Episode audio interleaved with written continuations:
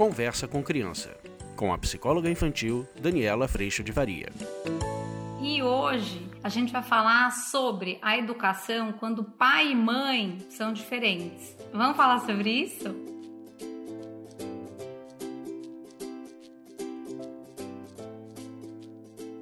Ô, gente, você sabe que esse é um assunto que eu me divirto. E lá no curso online a gente trabalha muito este ponto. E eu lembro muito de situações que eu passei aqui em casa. Quando a gente parte para falar a respeito dos temperamentos e a gente vai entendendo o quanto nós temos temperamentos diferentes, entendemos o mundo por janelinhas diferentes a respeito dos nossos temperamentos, mas o quanto muitas vezes, né, gente, a gente pensa que o nosso é o certo, é o bom eu também já pensei isso, e isso vai dificultando e muito o nosso processo de educação das crianças nessa parceria com o pai ou com a mãe dos nossos filhos. Já reparou? o como isso acontece, eu queria trazer para você primeiro o convite para você vir para o curso, porque a gente trabalha muito a nossa postura, a lupa dentro do nosso coração, a percepção das nossas necessidades, mesmo com relação aos nossos maridos e esposas, pais e mães das crianças, para que a gente consiga comunicar a necessidade ao invés de ficar num lugar bem comum, mas bem comum,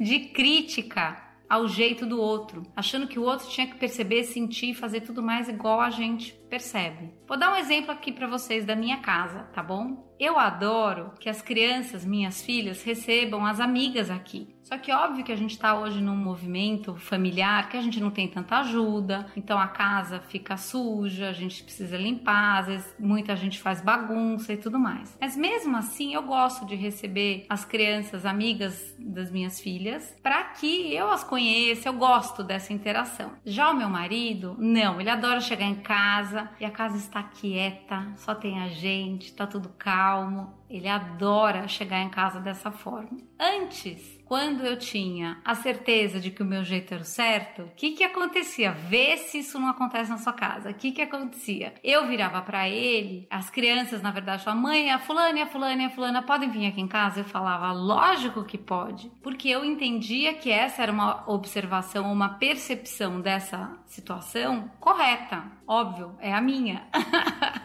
e aí, o que acontecia é que a hora que Rogério entrava por aquela porta e via que tinham aqui, sei lá, quatro crianças, duas amigas de cada uma, e a casa tava meio barulhenta e tarará, ele fazia aquela cara, aquela cara, sabe aquela cara, tipo, uh, não gostei. E eu ainda ficava brava pela cara que ele fazia, porque eu olhava pra cara e falava: Nossa, mas o que que custa? São só as amigas das nossas filhas, mas tem que ficar com essa cara e tá, tá, tá, tá, tá, tá. E aí a gente acabava, obviamente, discutindo, porque ele reclamava da bagunça, eu achava tudo desnecessário, achava que. Mas eu não me dava conta de uma coisa. Quando a gente começa a trabalhar espaço de consideração, eu começo a entender que a minha percepção não é a mesma do outro. O que está bom para mim não necessariamente está bom para outro. E com relação a ser pai e mãe, a gente precisa ter muita atenção com isso, porque a gente acaba sendo muita violência e desrespeito quando a gente considera que a única forma de perceber ou de responder a uma pergunta é a minha, e eu não checo e não pergunto pro outro.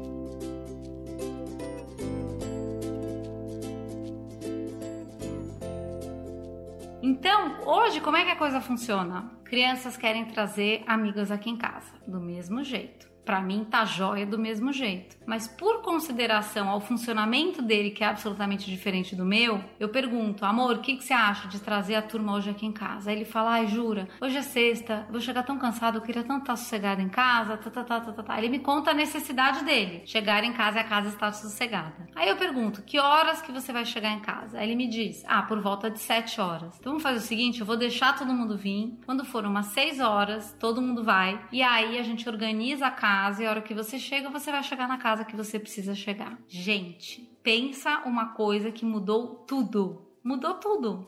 Por quê?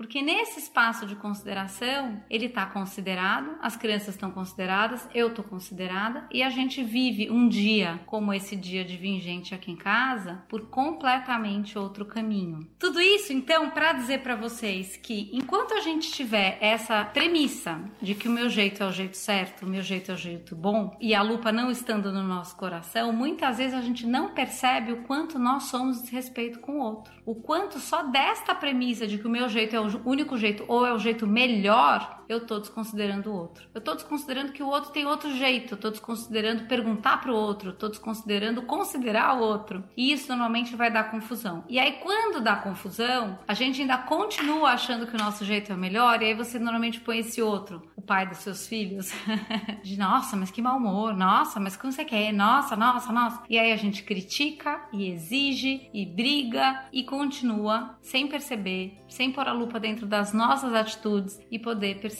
a desconsideração que a gente é também. O outro item que é importante é a gente perceber necessidade, mas eu só posso perceber a necessidade do outro se eu pergunto. Eu só posso perceber que o outro tem outras necessidades diferentes da minha quando eu entendo que ele é outra pessoa com outro temperamento, com outro funcionamento, com outros pontos de importância, com outras demandas. E a hora que a gente junta e a gente entra em consideração nesse processo da família, a gente começa a ensinar algo para os nossos filhos fantástico. O quanto nós somos realmente diferentes, o quanto nesse diferente a gente consegue entrar em um denominador comum e o quanto isso é sim uma relação de muito respeito. A criança nesse sentido ela entende que há uma coesão entre pai e mãe, apesar das diferenças, percebam? Há uma coesão entre pai e mãe, apesar deles serem pessoas diferentes, funcionarem diferentes, eles se escutam eles se consideram e a partir disso nós crianças somos consideradas também.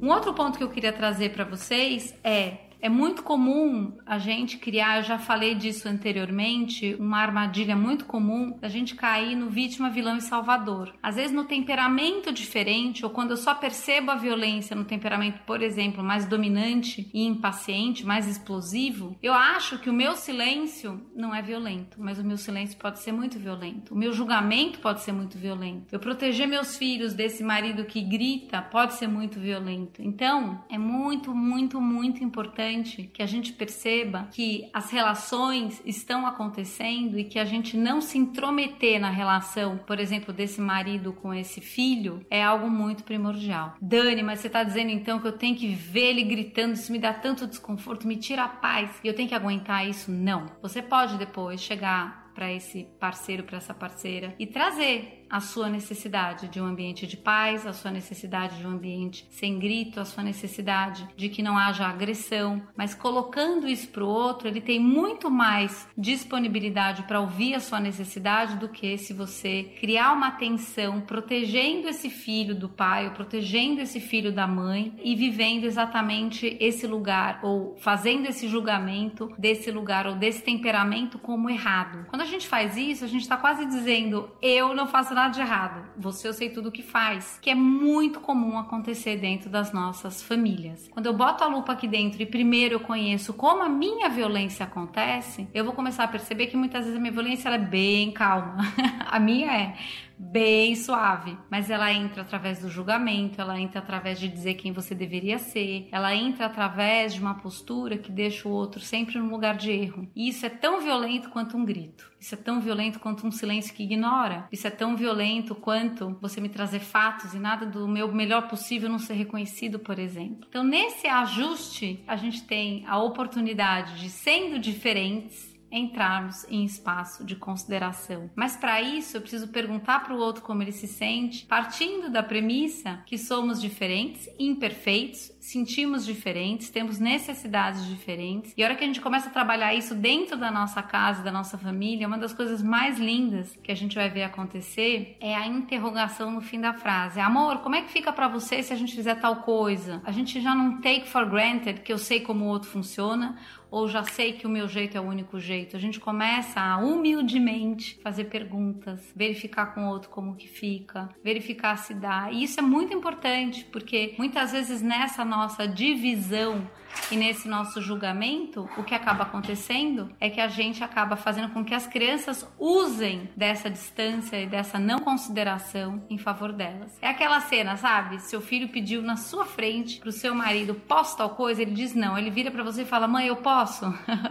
e aí ele tá fazendo uso dessa desconsideração ou dessa distância entre nós para ter o que quer. Quando nossos filhos nos veem unidos e buscando consideração e o ponto de intersecção e um cede de cá, outro cede de lá, eles começam a entender que nós estamos juntos dando o mesmo direcionamento. E os ajustes vão acontecer todos os dias, quando cada um de nós está fazendo o melhor que pode, cuidando sempre de botar lupa e cuidando sempre das nossas atitudes, falando e percebendo as nossas necessidades e as necessidades do outro e vivendo sempre um espaço de perdão quando há desconsideração.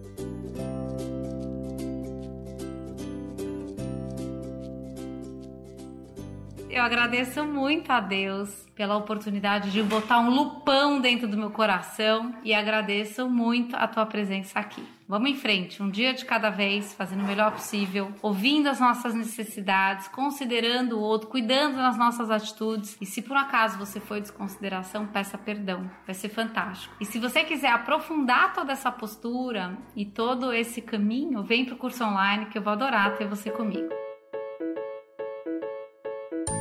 Você acabou de ouvir Conversa com Criança, com a psicóloga infantil Daniela Freixo de Faria. Mande seu e-mail para conversa@danielafaria.com.br.